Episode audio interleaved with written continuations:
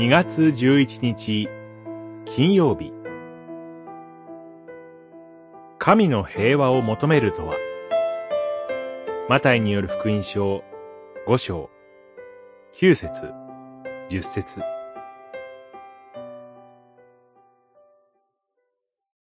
平和を実現する人々は幸いである。その人たちは神の子と呼ばれる。義のために迫害される人々は幸いである。天の国はその人たちのものである。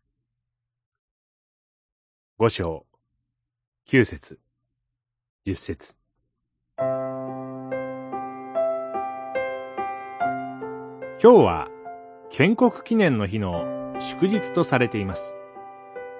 しかし、私たちキリスト者は神話に基づいて定められた日を祝うことをしません。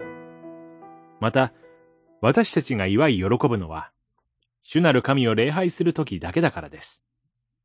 そのためキリスト教会では、この日を、信教の自由を守る日とします。このように語れば、主が求めておられる平和とは、関係のないことが議論されているように思われる方もいるかもしれません。しかし、私たちキリスト者は、このことに関して無関心で良いのでしょうか？主なる神は、偶像崇拝を禁じておられます。そして、何も語らないことは、天皇による神の国を受け入れる偶像崇拝を行っているのと変わりません。主なる神が求めておられる平和は、キリストの再臨と最後の審判によって実現します。その時、すべての偶像は滅ぼされ、私たちキリスト者は、主によって与えられる平和に満たされます。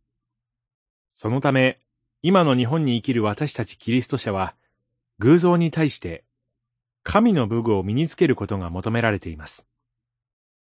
エフェソの信徒への手紙、6章、10節から18節